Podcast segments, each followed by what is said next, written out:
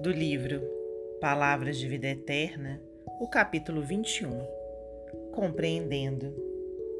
Temos, porém, este tesouro em vasos de barro, para que a excelência do poder seja de Deus e não de nós. Paulo, segunda carta a Coríntios 4, 7.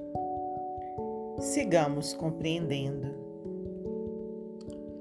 Lembra-te de que os talentos da fé e o conhecimento superior, o dom de consolar e a capacidade de servir, não obstante laboriosamente conquistados por teu esforço, constituem bênçãos do Criador em teu coração de criatura.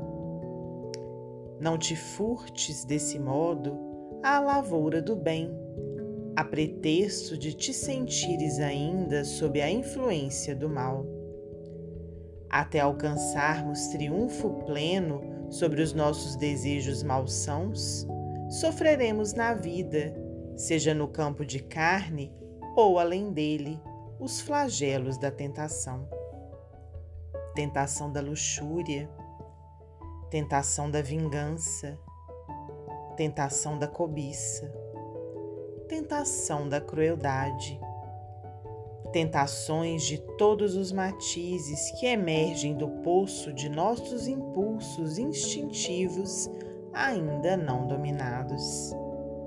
Se a tentação, contudo, nasce de nós, a flama da educação e do aprimoramento vem de Deus, conduzindo-nos para a esfera superior.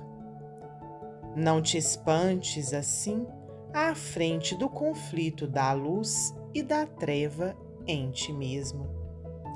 Segue a luz e acertarás o caminho.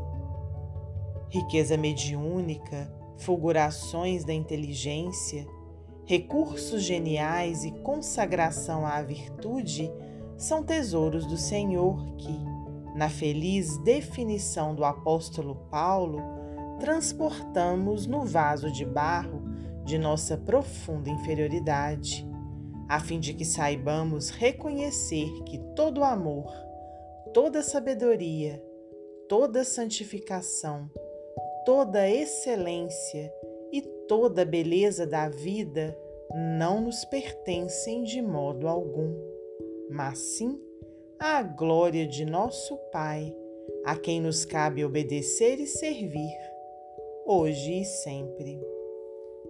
Emmanuel, psicografia de Francisco Cândido Xavier.